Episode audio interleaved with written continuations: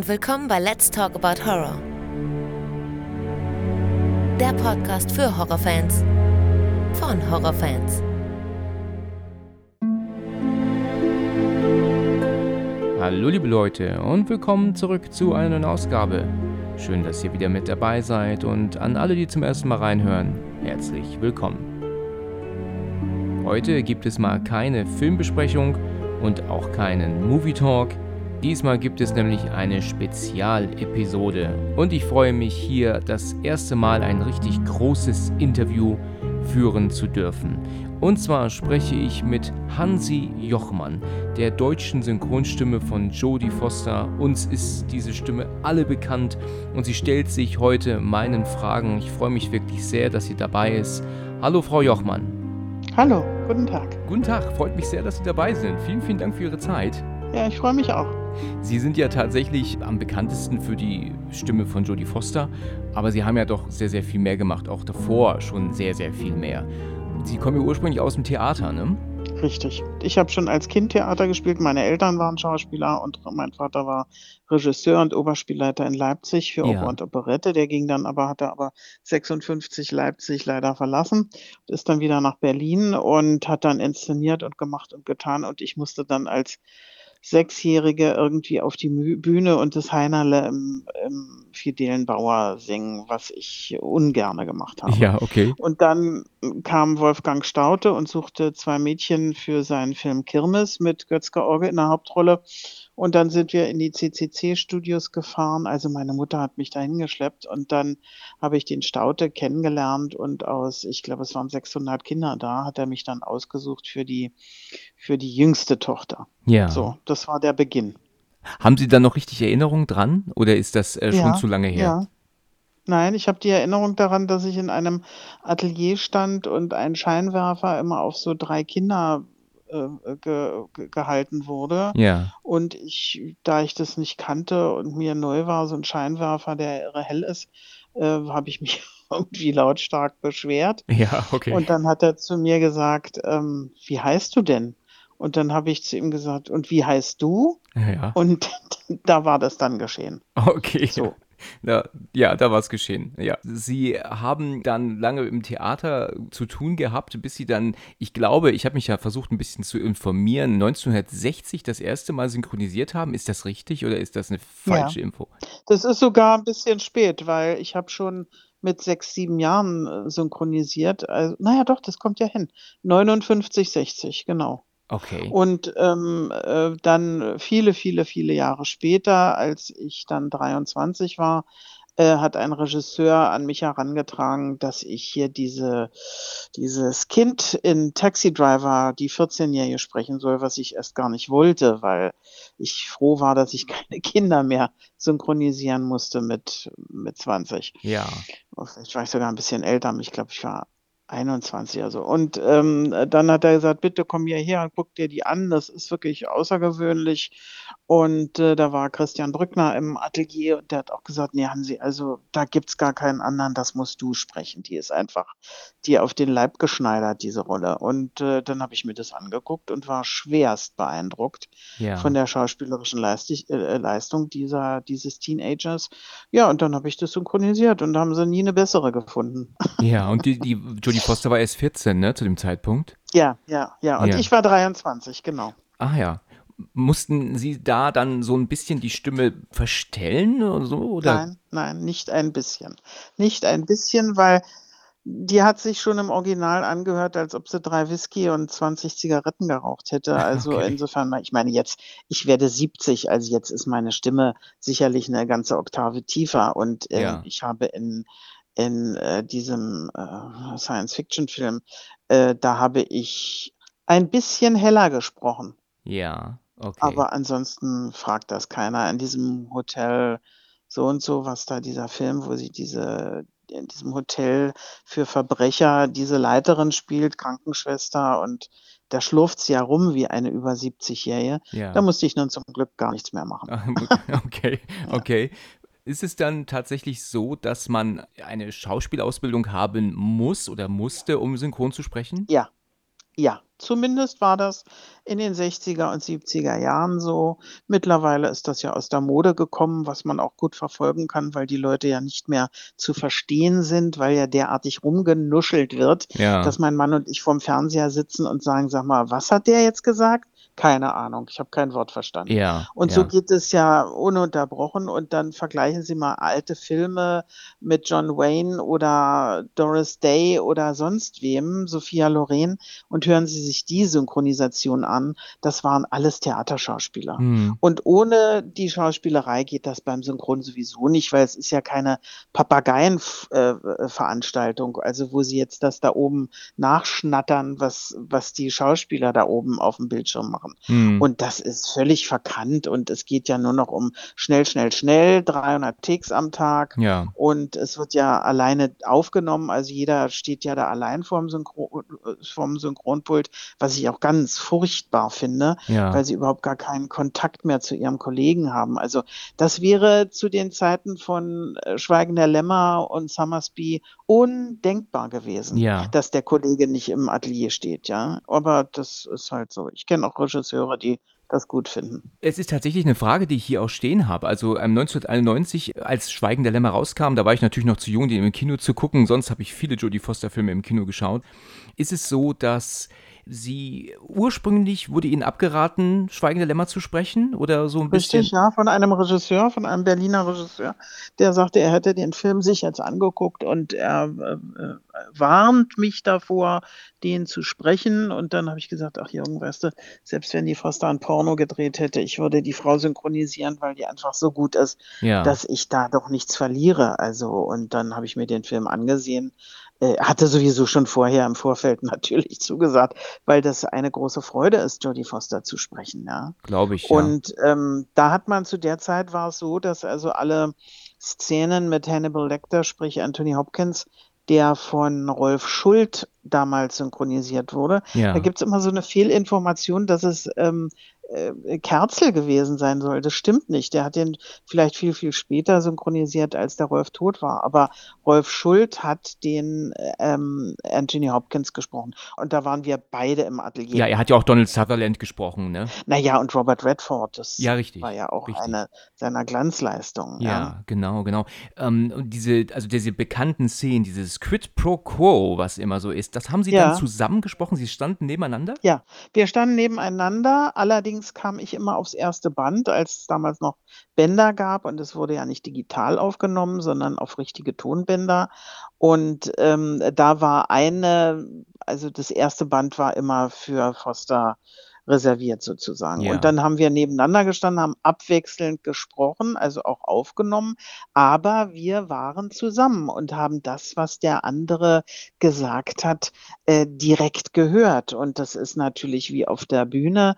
Da nehmen Sie ja auch ab, was der Kollege da jetzt gerade Ja. zu Ihnen sagt und reagieren darauf. Und wenn ich jetzt im Atelier stehe und höre, dass irgendwie vielleicht die Auf also entweder ist die Aufnahme schon geschehen mit dem Kollegen, dann kann man das reinspielen. Das ist aber auch alles sehr technisch und sehr abgehoben. Ja. Oder aber diese Aufnahme ist noch gar nicht passiert und ich muss mir, äh, de den den Text aus'm, äh, Drehbuch holen und und durchlesen, was der zu mir gesagt hat, was auch dämlich ist, weil ich ja nicht weiß, wie er es gesagt hat. Ja. Das ist eben die große Schauspielerei. Das ist Kunst und nicht, äh, synchron. Also Sie stehen nebeneinander, gucken aber auf den Bildschirm. Na ja, wir haben ja das Glück gehabt, dass wir, äh, Leinwände hatten, was dann auch mal 'ne Zeit lang, ähm, äh, äh, abgeschafft wurde und dann gab's so kleine Fernsehapparate, was völlig ätzend war. Ja. Und wir stehen beide nebeneinander vor dem Mikrofon und vor dem Pult, wo der Text liegt. Und, äh, ich höre ja, ich brauche den ja nicht zu sehen. Ich Ja. weiß ja, wie Rolf aussieht. Also, ähm, ich weiß, entscheidend ist ja, wir machen ja Sprache, wir machen ja nicht Gesicht. Mhm. Wie wie hat Ihnen dann, äh, Schweigen der Lämmer dann letzten Endes gefallen? Finden Sie, dass der dann tatsächlich zu Recht ein Kultfilm ist und Jodie Foster einen Ja. Oscar bekommen hat? Und Hopkins auch natürlich. Ja, ein grandioser Film. Können Sie den heute eigentlich noch gucken? Ja, natürlich. Ja. Warum nicht? Aber ich mache es nicht, weil ich kenne das eigentlich alles in und In auswendig. ja, das glaube ich. Ich bin da bleibe da manchmal hängen, wenn der irgendwo läuft und denke: „Oh, gute Szene, gute Szene, Ja. toll gemacht.“ Ähm, aber das ist ja ein wirklich ganz wichtiger Film gewesen und, ähm, also, mir hat das auch wenn man von Spaß reden kann, ähm, am Ende, mir hat das auch Spaß gemacht, weil es ist ja 'n super gruselige Story, ja, Ja, super absolut, ja. gruselig. Ja, absolut. Also, auch ein Film, der bei mir mindestens einmal im Jahr immer wieder ansteht. Ja. Haben Sie sich mal den Spaß gemacht, ins Kino zu gehen von einem Jodie Foster-Film, einfach mal so, um zu gucken, wie die wie die Leute reagieren, so inkognito praktisch dabei zu sitzen? Ich weiß gar nicht, habe ich das mal gemacht? Na ja, nur bei den Premieren, ne? Also, Ah wenn ja, die mhm. Foster auch in Berlin war, dann habe ich, ähm, Flightplan habe ich im Kino gesehen Ja. und, ähm, Angeklagt habe ich im Kino gesehen, da kam sie nach Berlin. Das war ja lief außer Konkurrenz, äh, auf der Berlinale. Ja. Und dann hat der Verleih mich angerufen und hat mich gefragt: „Frau Hörmann, würden Sie gerne Jodie Foster kennenlernen?“ Und dann habe ich gesagt: „Na ja, dämliche Frage. Sicher würde ich die gerne kennenlernen.“ Ja. Und das war damals bei Angeklagt und dann haben wir uns so in einem Raum alleine 20 Minuten unterhalten. Und, ähm, ja, da hat sie ja alles Mögliche erzählt. Das war ganz toll und wunderbar. Und dann gingen wir, äh, eben abends ins Kino, ne? Und, äh, es ist auch immer so, wenn sie bei, äh, Flightplan und bei ich glaube, es war nicht Elysium. Wie hieß denn dieser Science-Fiction-Film? Doch, Elysium ist mir im Begriff. Wo Ne, ja, ne, dann gibt's noch 'n anderen, wo sie, ähm, selber diese Fahrt unternimmt und zum Schluss Contact. trifft sie ihren Ver Contact, genau, danke. Contact. Und das war bei Contact, das war in Hamburg. Und da hatten wir uns vorher nicht gesehen, weil die da wirklich, also, durch Europa tourte. Sie spricht sich ja in Frankreich selber. Ja. Und, ähm, dann hat sie also, es ist immer so es ist irgendwie ganz nett, weil wir sitzen quasi hintereinander im Kino. Sie geht dann natürlich raus, weil für die ist es genauso langweilig wie für mich, sich das zum 600. Mal anzugucken. Ja. Also, äh, ja, für mich war's neu, weil ich die Synchronisation nicht gesehen habe. Ich kannte den Film natürlich. Ja. Und, äh, da ist es immer so, wenn sie aufsteht und sich umdreht und mich sieht, dann lächelt sie mir zu und, äh, also, das ist irgendwie schon ganz na ja, es sind 37 Jahre, die Ja. ich, äh, Frau Foster synchronisiere. Das Ja. ist mehr als 'n halbes Leben. Ja, das ist wahr, ja. Gibt es denn einen Film, äh, von ihr oder mit ihr, der Ihnen jetzt nicht so gefallen hat oder hat sie immer ins Schwarze getroffen, Ihrer Meinung nach? Na ja, also, dieses Elysium fand ich jetzt nicht so toll, da fand ich aber den ganzen Film irgendwie merkwürdig. Da hat Jodie Ähm Foster auch nur 'ne Nebenrolle, ne? Ja, da spielt sie irgend so eine auf 'nem Planeten, wo die ganzen Bösen sitzen und die armen Erdbewohner werden irgendwie von denen unterdrückt oder so. Ja. Also, äh, das war irgendwie 'n Film, der mir nicht gefallen hat. Aber beispielsweise, äh, der der Biber mit mit, ähm helfen Sie mir mal, wie heißt der Schauspieler, mit dem sie auch befreundet ist, der Kassengift ist mittlerweile. Mel Gibson. Gibson. Ja, äh, das fand ich der ist völlig untergegangen eigentlich, aber das war 'n ausgesprochen guter Film, ja. Ja. War hochinteressante Mhm. Story und dieser Mann ist 'n guter Schauspieler. Ja. The Beaver, ja. Ja, ja, Mel Gibson hat sich so 'n bisschen ins Ausgeschossen, ne, die letzten Ja, ja, ja, ja. die letzten Dumm Jahre, ja. dummes Verhalten. Waren Sie denn eigentlich 'n bisschen enttäuscht, dass, ähm, Jodie Foster nicht in Hannibal gespielt hat? Nein. Hätten Sie sie gern noch mal gesprochen als Clarice? Ich habe zu der Zeit äh, haben wir wir haben 5 Jahre in London gelebt und, ähm, als ich das also hörte, dass Hannibal verfilmt wird, ähm, habe ich mir sofort das Buch gekauft und habe beim Lesen gedacht: „Oh, oh, das wird sie nicht spielen.“ Ach Und ich ja. hatte recht. Also, mein Gefühl hat mir recht gegeben, weil das ist doch das geht doch irgendwie over the top, ja, finde ich. Ja, der Film ist halt recht anders, ne, als das Buch. Das Ja, ja. das Buch habe ich übrigens gehört, ne? Ich habe das Hörbuch gehört, von Ihnen gesprochen, vor 2 Jahren. Ja, das habe ja, ja. Also, gesprochen habe ich das auch, genau, ja. Weil da war's irgendwie so, da hatte Rolf Schuld keine Zeit. Äh, das sollte ja Rolf Schuld sprechen, Ah, aber ja. der war auch damals schon sehr alt und wollte irgendwie nicht, weil Hörbuch sprechen ist wahnsinnig anstrengend, wahnsinnig anstrengend. Und ich habe das dann in Hamburg aufgenommen und, äh, war auch ganz froh und bin damit auch zum Teil mit beiden Büchern habe ich auch, äh, ab und an Lesungen gehalten in den diversen deutschen Städten. Ja. Das hat auch, äh, Spaß gemacht. Aber Sie ziehen Synchronarbeit vor oder ist Hörbuch äh, sprechen schon 'ne schöne Sache? Ich ziehe gar nichts vor von diesem Gewerbe. Das Aha. Einzige, was ich vorziehe, ist Theater. Ach ja. Also, das ziehe ich vor. Das ist, äh Womit Sie auch angefangen das haben. ist Schauspielerei, das ist Schauspielerei, das ist da muss man beweisen, dass man, äh, verständlich sprechen kann, dass man 'n guter Schauspieler ist. Man muss ja also, wenn Sie Schillertheater mal von innen gesehen haben hier in Berlin, das ist ja ein Kasten von fast 2.000 Zuschauern. Ja. Und da müssen Sie schon von der Atemtechnik her die Fähigkeit haben, bis in die letzte Reihe und bis in den zweiten Rang zu kommen. Und das können diese ganzen Fuzis natürlich heutzutage nicht mehr. Ja. Also die, die keine Schauspieler sind, Ja. sondern die, die Lidl-Werbung sprechen beispielsweise, ist ja für mich, da stellen sich mir ja die Nackenhaare auf. Ja, Ja, okay. Sie haben da ein ganz anderes Ohr für jetzt, äh, natürlich ja, dann, ne? ja, ja. Ja. Ja. Ähm, ist es mal vorgekommen, wenn Sie so unterwegs sind in Deutschland, es Einkaufen, Restaurant, wo auch immer, dass Sie mal erkannt wurden? Kam es mal vor, dass es hieß, Ihre Stimme kommt mir bekannt vor? Ja, ja, gerade jetzt hier bei unserem ähm, LPG, das ist ein Bioladen, ein großer auf dem Kaiserdamm in Berlin. Und äh, ich habe da an dem Wurststand gestanden, habe da irgendwas gequakt und dann sagt er, Ihre Stimme kenne ich aber.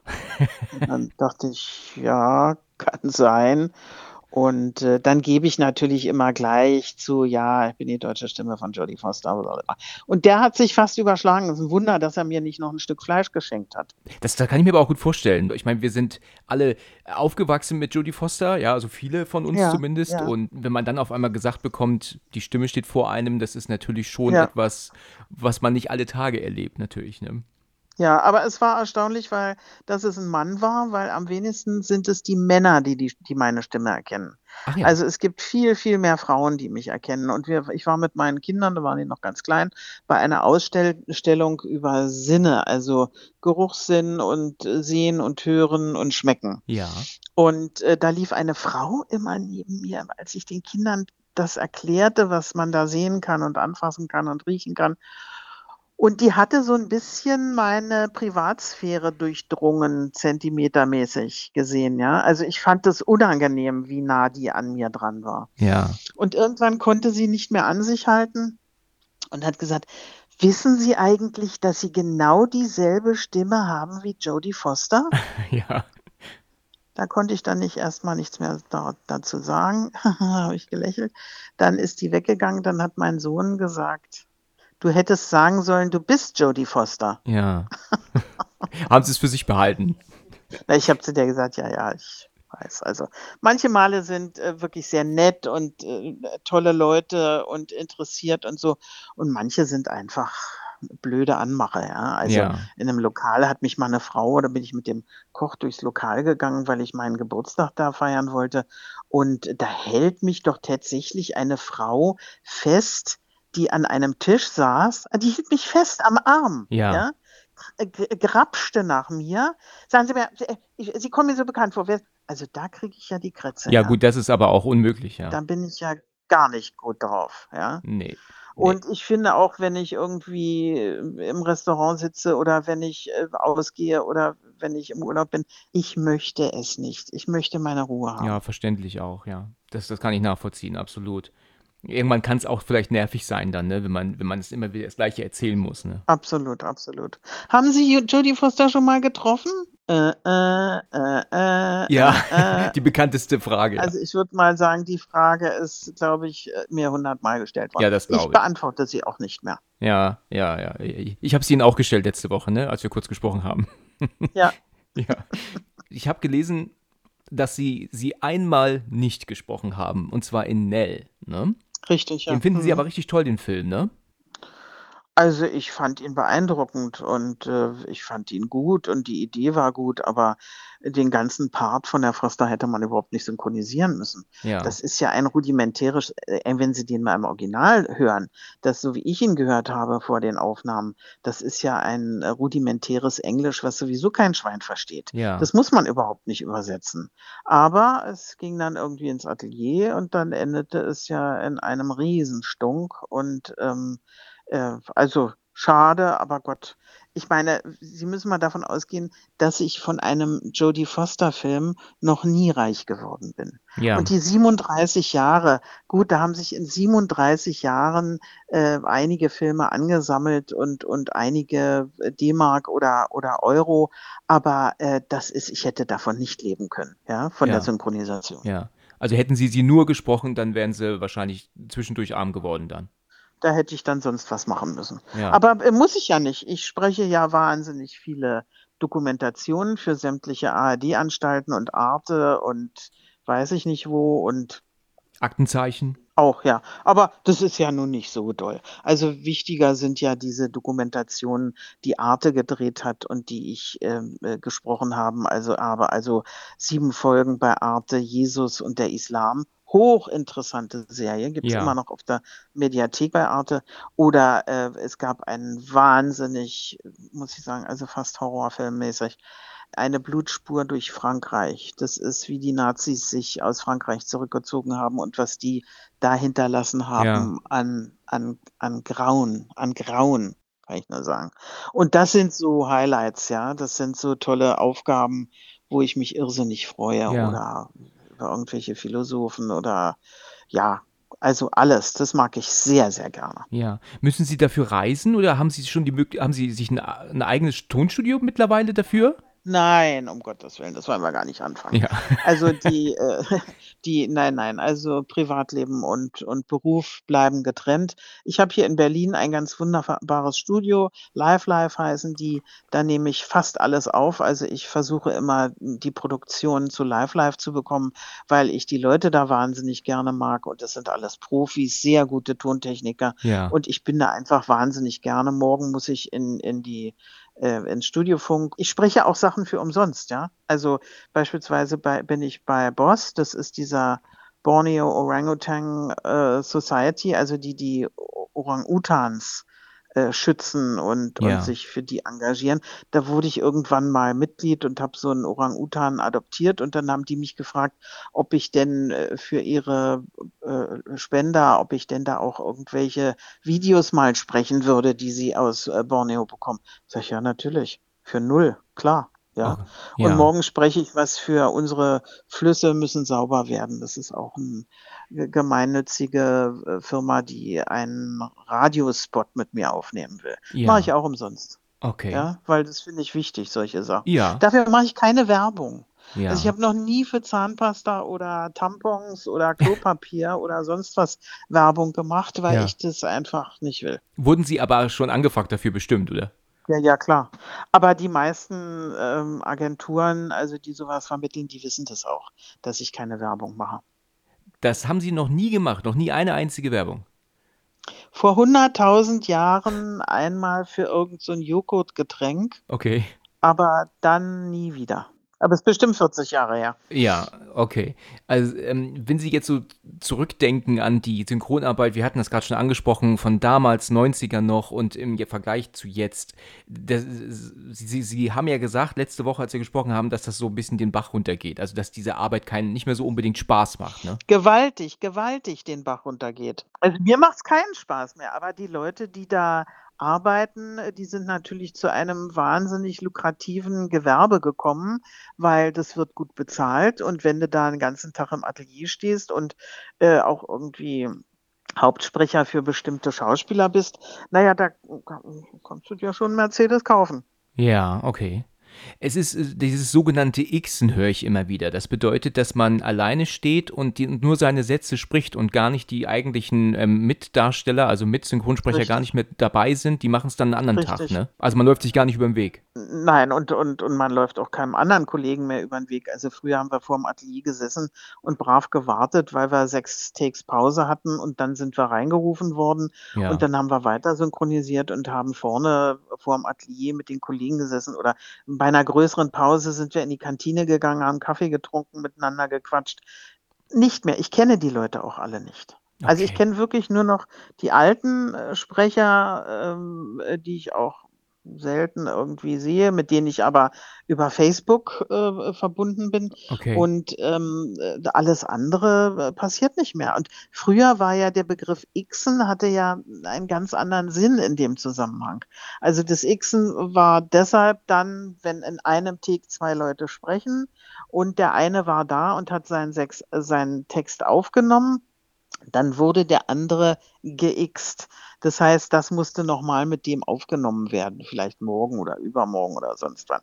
Früher, ich habe angefangen, das müssen Sie sich mal vorstellen, ich habe angefangen, da wurden am Tag 80 Takes synchronisiert. Mhm. Dann wurde es erhöht auf 120. Da hatten wir aber immer noch die Schleifennummer oben in der Vorführung. Also da wurde eine Filmschleife eingelegt und da gab es auch noch einen Tontechniker mit einer Angel und eine Kötterin, die daneben saß und oben saß der Tontechniker und der Regisseur. Ja. Und dann wurde erhöht auf 120. Und ich werde nie vergessen, Tilly Launstein war ja auch eine äh, sehr wichtige Synchrondame oder Eva Katharina Schulz.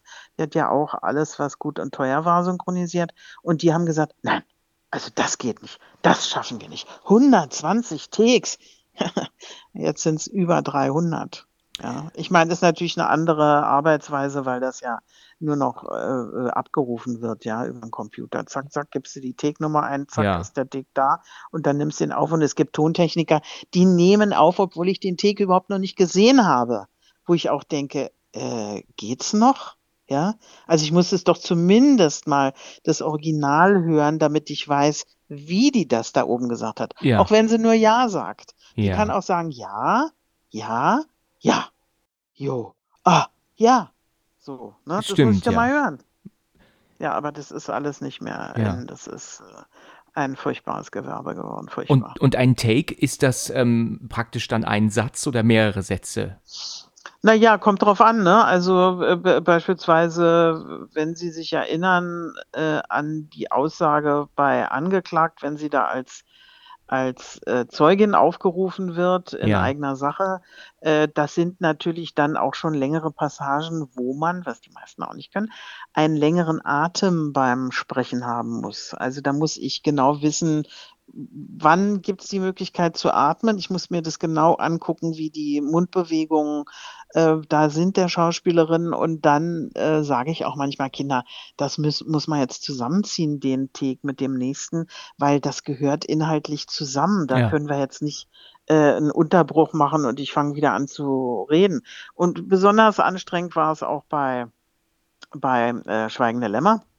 Da ist ja diese ganze Schlusspassage, ich schätze mal, es waren bestimmt 40 Takes oder so. Und da ging es ja immer darum, dass die atmet ja nur zum Schluss. Ne? Mit der Knarre in der Hand sucht sie den Verbrecher ja. und atmet immer und hat immer diese Schreckatmer. Richtig. Und äh, da musste man, da hat die Kötterin wahnsinnig gut aufgepasst und hat immer gesagt, Hansi, du hast jetzt ausgeatmet, wenn der Take losgeht auf vier, musst du einatmen. Und ähm, das haute auch alles immer sehr gut hin, weil ich kann halt meinen Beruf. Ja. Aber das würde man heute nicht mehr machen. Würde man nicht heute einfach auf das Original ähm, umswitchen, wenn es jetzt nur ums Atmen geht? Nein.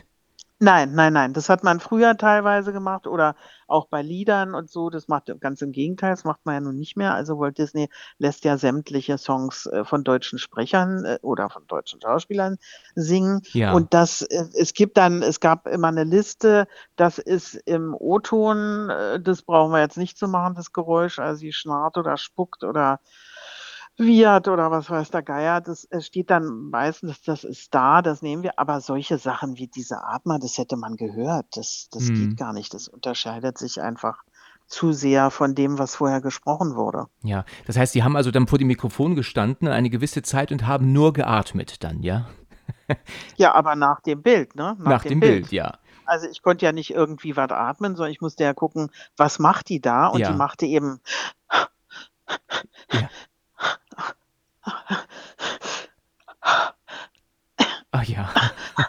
So, ja, das Super, muss man dann halt können, was ja. die da oben macht.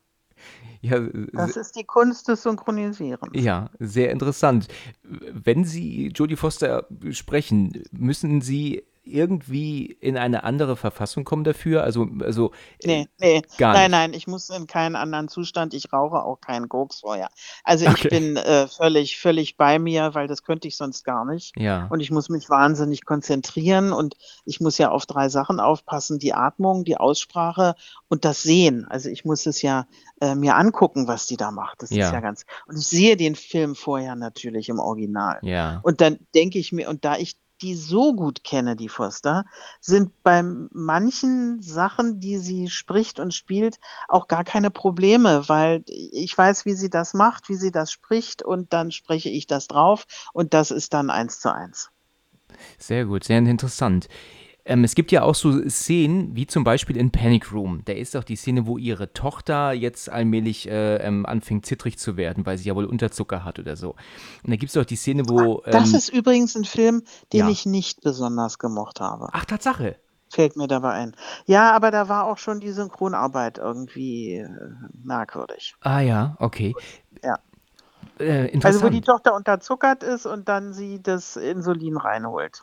Ja, genau. Also ich meine die Szene, dass doch, bevor sie den Panic Room verlässt, doch in diesem Kasten nach irgendwas Zuckerhaltigem sucht. Und dann hört man ja, ja nur im Hintergrund, überall ist Zucker drin heutzutage. Selbst wo man es nicht erwartet, wie in Joghurt oder irgendwie sowas, sagt sie. Und da hört man ja aber auch, dass anhand der Stimme von ihnen sie ja irgendwie auch am Wühlen sind, weil das ja Jodie Foster im Film in dem Moment tut. Wie wird das dann vor dem Mikrofon ähm, gemimt? Diese das das, das spiele ich nach. Also die körperliche Bewegung müssen Sie natürlich draufhalten. Ich Ja. kann ja nicht da auf dem Hochstuhl sitzen und und die Hände in 'n Schoß legen. Ja. Also da müssen Sie schon körperlich mitmischen, ja, Ah ja, weil das sonst, äh, sich ja gar nicht oder oder, äh, wenn ich jetzt 'n äh, 'n 'n 'n Marathon, äh, laufen würde, dann muss ich natürlich, äh, im Studio diese Atmer dieses schnelle, angestrengte Atmen nachmachen. Da müssen Sie dann aufpassen, dass Sie nicht hyperventilieren. Ja. Ja. Das kann auch passieren, ja. Also da muss man dann zwischen den Takes schon mal auch eine Pause einlegen und ja. Luft anhalten sozusagen. Aber sie müssen bestimmte Sachen natürlich nachspielen, ist ja klar. Ja. Also interessant. Also das heißt, sie stehen also oder sitzen dann, nee, sie stehen beim Synchronisieren, ne? Ich stehe meistens, ja. ja. ja. Also sie stehen vor dem Mikrofon und, und in so einer Szene sind sie dann praktisch körperlich voll dabei, damit das dann stimmlich genau. auch passt. Richtig. Okay. Es gibt ja in Panic Room diesen Moment, wo äh, sie doch mit den Verbrechern spricht über die Sprechanlage. Und da sagt mhm. sie, da sagen sie doch, äh, sagt die Kleine, sag verpissen und dann verpissen. Und dann sagt die Kleine, verpisst euch aus meinem Haus. Also denn diese, das ist ja dieses Get the fuck out of here. F finden Sie, dass das äh, so ähm, gut also übersetzt wurde oder hätte man das anders machen können, Ihrer ich, Meinung nach? Ich muss, ich muss Ihnen sagen, ich kann mich null erinnern. Okay. Null. Ich habe einfach so viele Filme synchronisiert und ich habe so viel gesprochen und Lesungen gemacht und Hörbücher aufgenommen. Ich kann mich an ganz viele Sachen nicht mehr äh, erinnern und nur noch an Dinge, die ich wirklich herausragend fand. Ja, ja, ja so wie okay. Summersby und, und, und Schweigender Lämmer. Ja. Aber diesen Panic Room, das gehörte nicht zu meinen Favoriten, ja. Ah ja, okay, okay. Und da waren Sie auch schon nicht mehr mit den ähm, anderen Sprechern, wie zum Beispiel mit dem Mädchen, das ähm, Kristen Stewart gesprochen doch, doch, hat. Im, doch, doch, die war noch dabei. Das war die Schwester von diesem einen Schauspieler hier in Berlin, weiß ich, wie die heißt. Ähm, die war dabei. Okay. Als Teenager. Weil sie noch so jung war, deswegen? Oder war das zu dem Zeitpunkt einfach generell noch so? Das war zu dem Zeitpunkt noch. Interessant. Das gab's, wie alt ist der Film? Äh, 2001, glaube ich. Da war die ja auch noch ganz jung. Also ich weiß gar nicht mehr, wie die heißt, die Sprecherin. Da war das noch. Aber in den letzten 15 Jahren ist das halt ganz gewaltig zurückgefahren worden. Ja, ja. Ich habe gehört oder äh, gelesen, dass sie auch Synchronregie machen mittlerweile oder gemacht haben.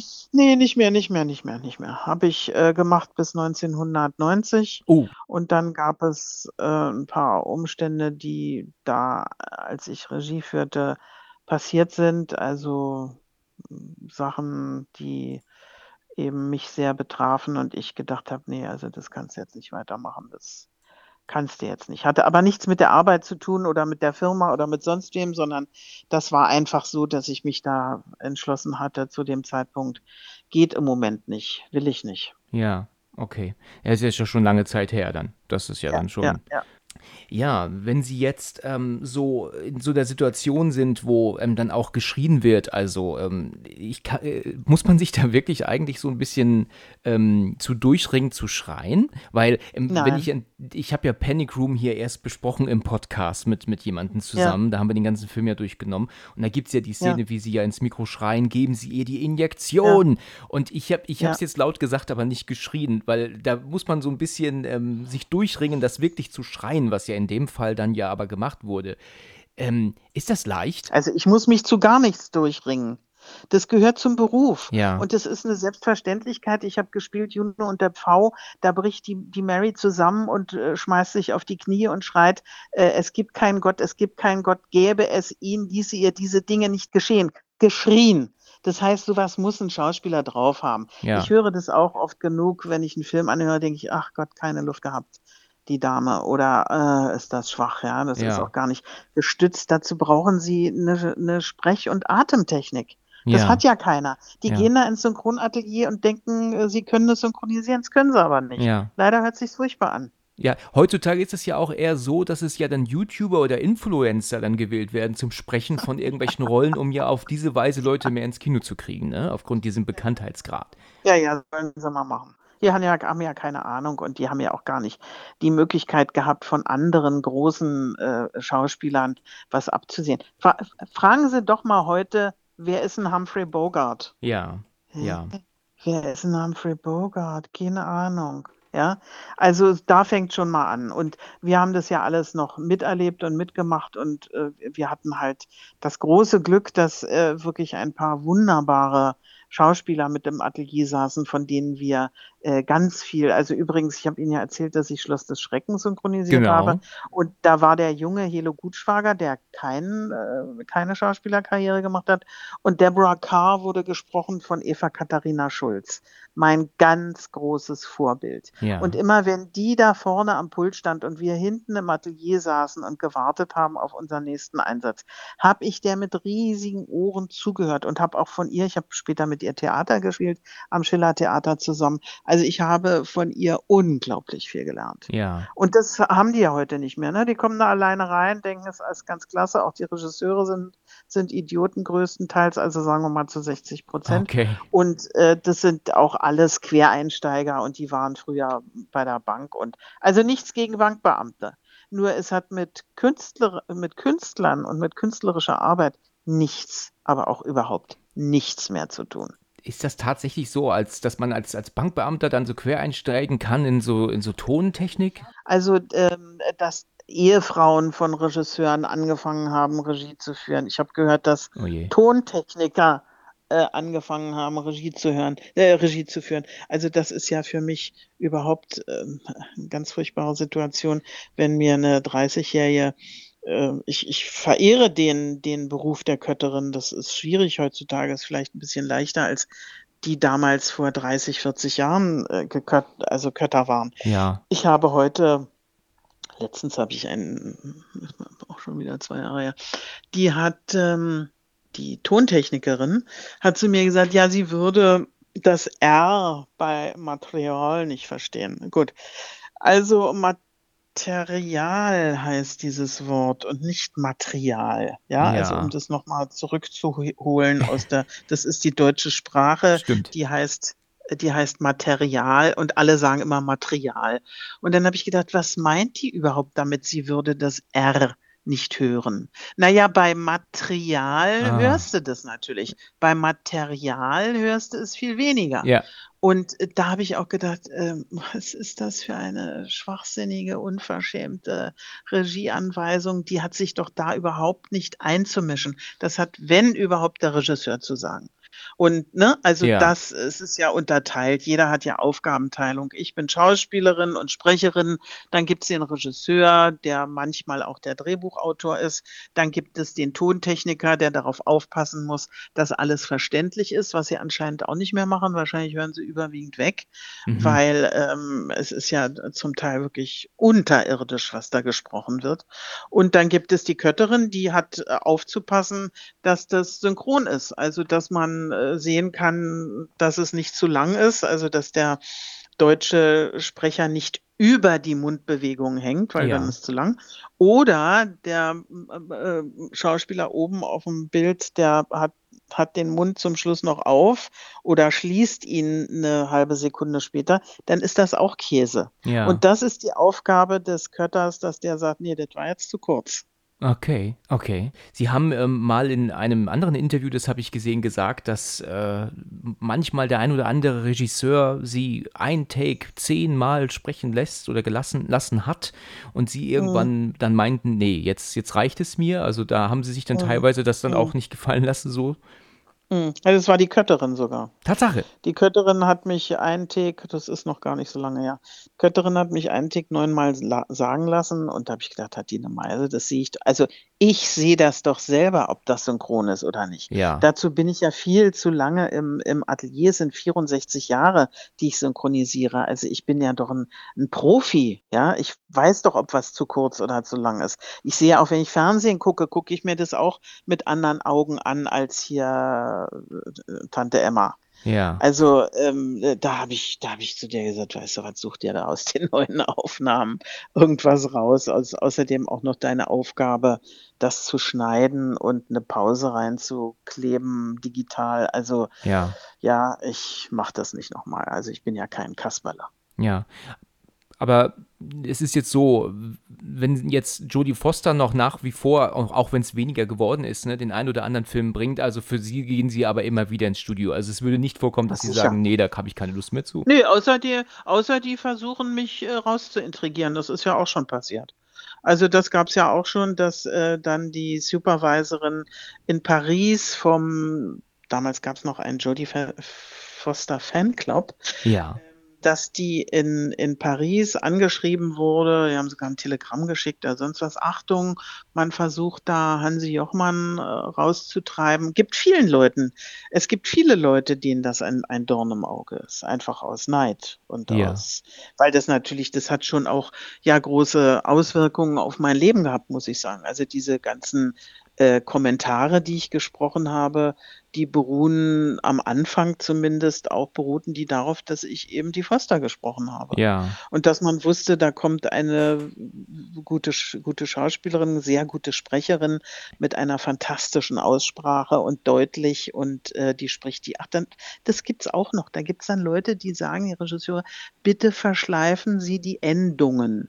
Und das war bei Panic Room auch so. Da habe ich gesagt, pass mal auf. Diese Frau hat in Harvard studiert, sie lebt in New York. Eine New Yorkerin verschleift keine Endungen. Das Mhm. machst du vielleicht in Südstaaten oder sonst wo, aber nicht in New York. Die Leute sprechen deutlich und klar. Und das habe ich auch durchgezogen. Ich lasse mir sowas nicht mehr sagen. Äh, verschleifen Sie mal die Endungen. Ja. Die können mich mal. Ja. Und äh, um nochmal kurz auf Nell zurückzukommen, damals hatten Sie denn aber schon angefangen die, mit der Arbeit und, und oder Einen Tag, ja, einen halben, einen halben Tag. Einen Tatsache? halben Tag. Und das äh, ging irgendwie los, dass ähm, äh, ich also mit meinem Mann zusammen den Film im Original sah und da sagte der auch, wieso synchronisieren die den? Ich sage, keine Ahnung. Und da hatte das deutsche Buch an einer Stelle, sagt sie, gar eng.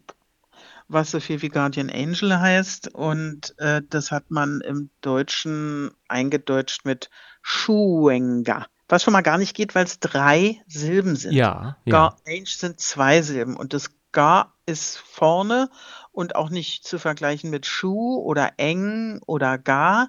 Und dann habe ich gesagt, das hört sich ja an, als wären die Schuhe zu eng. Was ist denn das für eine dämliche äh, Variante? Und da hatte man aber schon, das war schon lange, von langer Hand vorbereitet, ähm, da hatte man schon im Petto eine andere Sprecherin, die sie dann, nachdem ich mir den mit einem äh, Supervisor noch gesprochen hatte, äh, hatten sie die schon irgendwie geholt und äh, da eingesetzt war, ist mir aber auch am Arsch vorbeigegangen. Mir geht sowieso vieles am Arsch vorbei, muss ich Ihnen sagen. Hm. Ich bin ja gar nicht mehr so scharf darauf, bestimmte Sachen zu machen.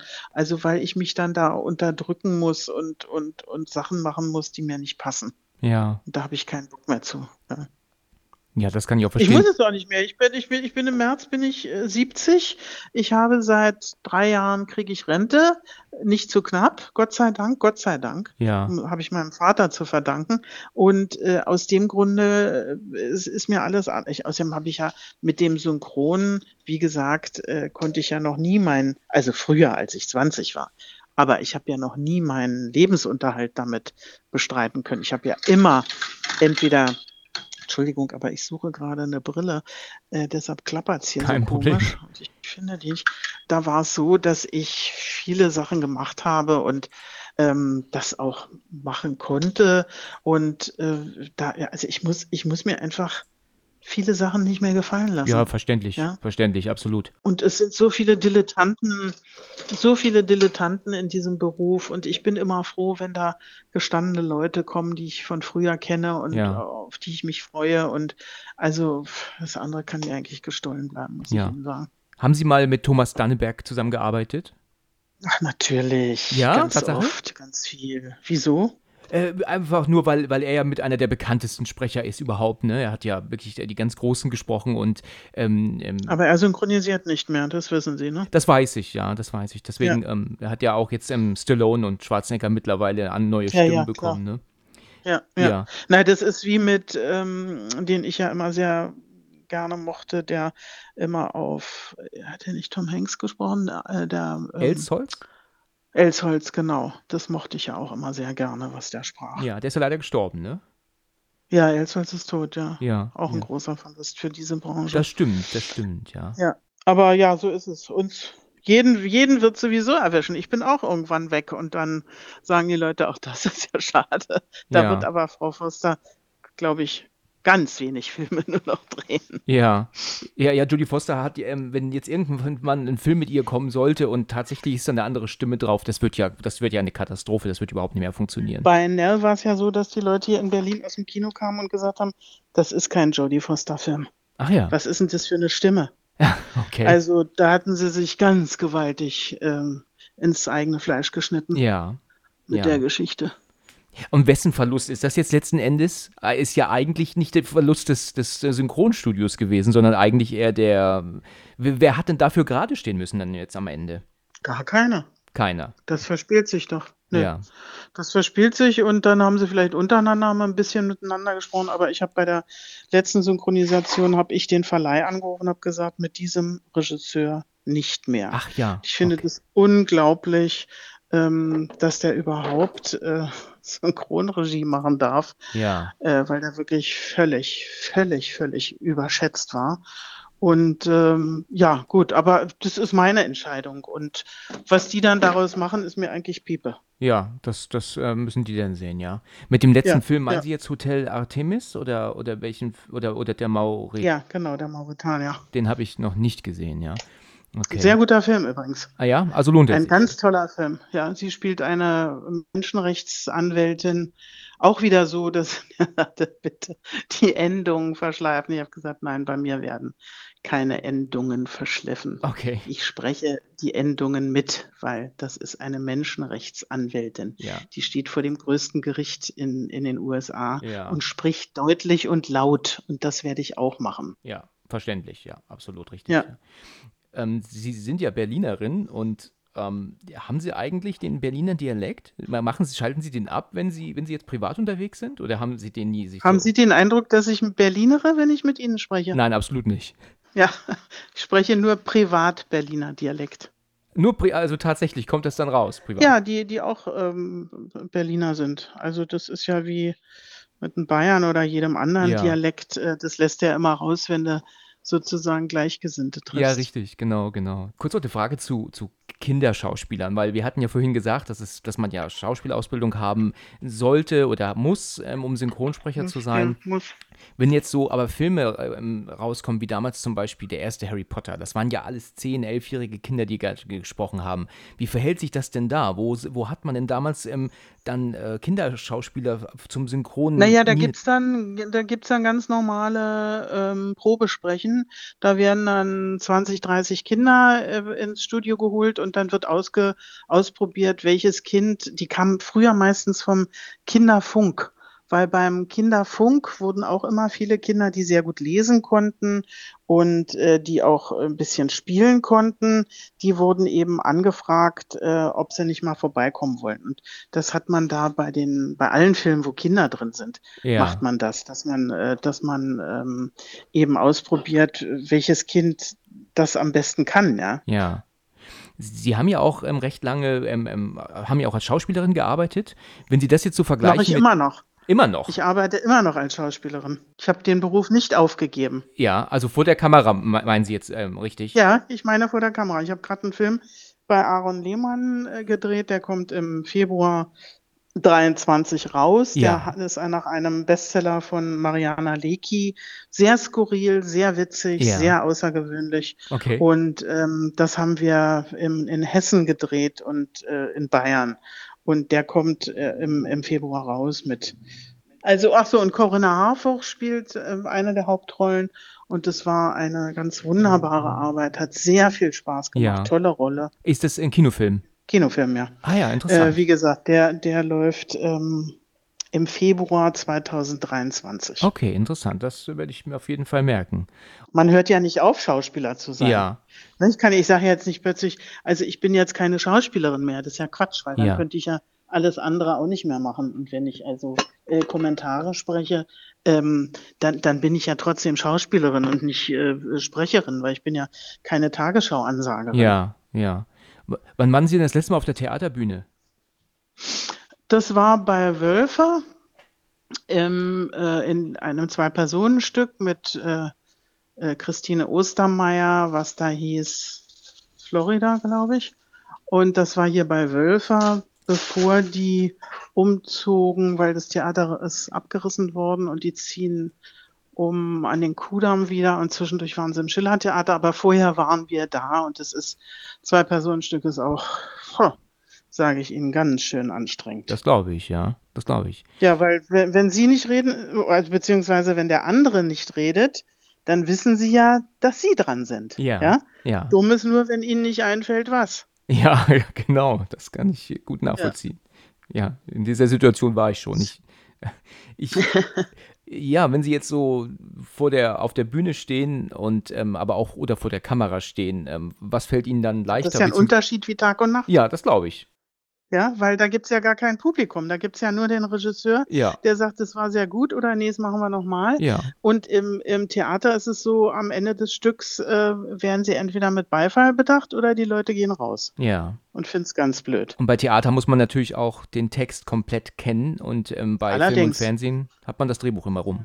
Ja, und es ist ja auch nur stückchenweise, ne? Ja, weil es wird ja nicht kontinuierlich gedreht. Also ich habe ja zehn Jahre lang Pfarrer Braun gedreht, die weibliche Hauptrolle mit Ottfried Fischer Ja. zusammen. Ähm, da muss man ja auch erst den Anfang und dann kommt ein Stückchen aus der Mitte und dann kommt noch ein Stückchen vom Schluss und dann mm, springt man wieder zurück auf den Anfang. Also das lernen sie ja immer nur dann, wenn es dran ist. Wenn ich Theater spiele, habe ich sechs Wochen Proben, manchmal Ja. sogar acht. Und äh, dann lernen wird es kontinuierlich probiert und dann lerne ich das äh, Stückchen für Stückchen und bis ich es dann drauf habe. ja. Ist Theater denn eigentlich wirklich auch lukrativ? Heute noch? Nein, nein. Deshalb wollen ja die Leute, die wollen ja also die Schauspielschüler, ähm, die auf, die, auf den staatlichen Schauspiel, äh, staatlichen Schauspielschulen sind, Ja. Die, das interessiert die gar nicht mehr. Ja? Die wollen, die wollen berühmt werden und am liebsten Tatortkommissar. Ja. Sie waren ja auch mal bei Tatort dabei, ne? Nee, nee. mm, Tatsächlich nicht? Nein. Also ich habe mal irgendwas ganz, aber das ist 40 Jahre her. Hier im Berliner Tatort hatte ich mal in irgendeinem, ich weiß gar, schon gar nicht mehr, welcher Kommissar das war, irgendeinen Furzauftritt, aber Okay. das war nie äh, jetzt großartig. Okay. Damit brauche ich mich nicht zu schmücken. okay, in Ordnung. Ja, ich habe das gelesen, dass Tatort dabei stand, aber wie lange das jetzt her ist, das habe ich jetzt nicht Ja, aufgefasst. 1000 Jahre. Also bestimmt 35 Jahre, wenn nicht sogar Okay, okay. noch länger. In Ordnung. Gut. Ich habe gerade tatsächlich alle Fragen gefragt, die ich hier stehen hatte. Ui, Ja. toll, Ja, tatsächlich bin ich da durch. Also toll, ich bedanke mich wirklich sehr, sehr für Ihre Zeit. Das war ein hochinteressanter Einblick. gerne. Also es war wirklich ähm, hochinteressant. Vielen, vielen Dank dafür. Also ich kann es gar nicht glauben, ähm, dass ich mit ihm da jetzt eine Stunde sprechen konnte drüber. Es war, war Ach, sehr ja. interessant. Ich bin ja Rentnerin. Ich Ja. habe ja zu tun. Ich habe ja nichts zu tun. Ich kann mir meine Zeit einteilen. Ja. ja. Ja. ich war auch ganz überrascht. Ich hatte Ihnen ja diese E-Mail geschrieben mit, mit allem drum und dran, mit meinen Links und was ich da alles tue. Und dann kommt von Ihnen ja, kam von Ihnen ja nur dieser Satz, rufen Sie mich an. Sie glauben gar nicht, wie baff ich war. Ja, na, das ist ja die normalste Form der Kommunikation. Dieses Hin und Hergeschreibe äh, Geschreibe, das ist ja auch irgendwie nervtötend, ja. Also, ich habe ja mit manchen Leuten nur E-Mail-Kontakt und auch die meisten Angebote kommen per E-Mail und dann Ja. denke ich mir: „Oh, okay, na komm“, also, dann rufe ich die zurück, weil ich das gar nicht immer hin und her schreiben kann, wann ich kann und wann ich nicht kann und wann sie dann können oder oder nicht können. Das ist ja saublöd, ja. Also, da ist doch bei einem Telefonat das viel, viel schneller geklärt. Richtig, genau. Genau, deswegen ähm, hat mich das auch echt gefreut, dass wir dann da so schnell ähm, Telefonat führen konnten ja. und dass es jetzt halt auch hier zu diesem kurzen, oder was heißt, wir haben auch eine Stunde diesem Interview jetzt zustande gekommen ist. Vielen Dank. Ich danke Ihnen auch. Ich wünsche Ihnen noch einen sehr schönen Tag und dann ja, alles Gute. Dann ab bald ein schönes Wochenende und bleiben Sie schön gesund. Ja, danke. Ja? Ebenso, ebenso. Ja. Wiederhören. Vielen Dank. Danke. tschüss. Tschüss. Vielen Dank fürs Zuhören und bis zum nächsten Mal, wenn es wieder heißt Let's Talk About Horror.